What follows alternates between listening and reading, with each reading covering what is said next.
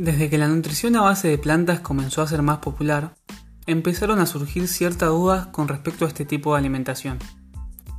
La alimentación vegana existe ya hace muchos siglos, pero hace unos años empezó a crecer y es una tendencia que no para en casi todos los países del mundo.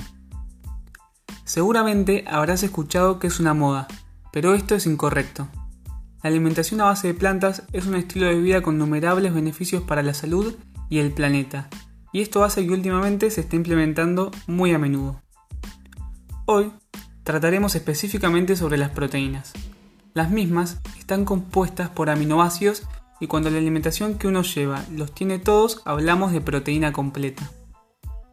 Los alimentos de origen animal tienen toda la proteína completa y, a diferencia de estos, se dice que la alimentación vegana es incompleta porque no encontramos todos los aminoácidos esenciales en este tipo de nutrición. Este dicho sobre la alimentación vegana es completamente incorrecto.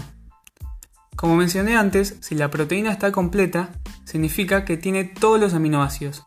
Lo que sucede es que algunos alimentos del reino vegetal no tienen la proteína completa, pero cuando uno come variado y organizado, sin duda obtendrá todos los aminoácidos esenciales. Entonces, ¿Cómo obtener todos los aminoácidos esenciales en una dieta a base de plantas? Sin duda los alimentos de origen vegetal por excelencia con proteína son las legumbres y luego los cereales. Para lograr una proteína completa lo que debes hacer es combinar dos grupos de alimentos a lo largo del día, ya que no hace falta que estén en el mismo plato. Estos son las legumbres y los cereales. Por ejemplo, almorzar fideos con verduras salteadas y salsa de tomate y cenar hamburguesa de lentejas con ensalada.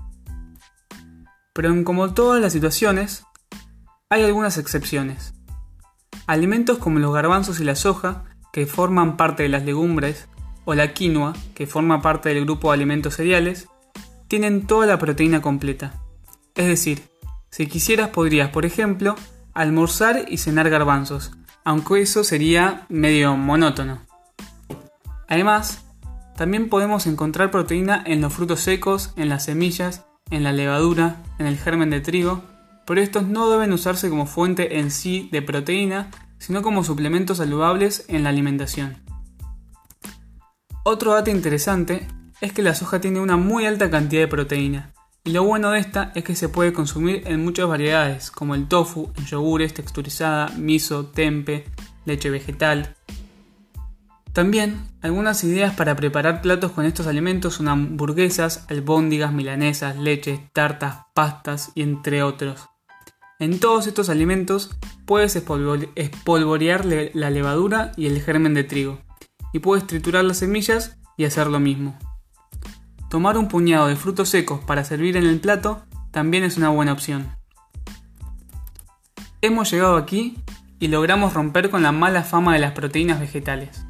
Ahora ya sabéis que este tipo de alimentación tiene la proteína completa si uno se alimenta correctamente. Ser asesorado por un profesional es algo que siempre recomiendo, ya que cuando uno empieza algo nuevo, nunca viene mal ayuda de personas que saben sobre el tema. Solo queda realizar una cosa, que te animes a probar esta experiencia única. Estarás más sano y le estarás haciendo un gran favor al planeta y a los animales.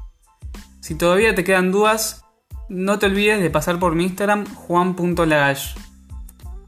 Nos vemos en el próximo podcast.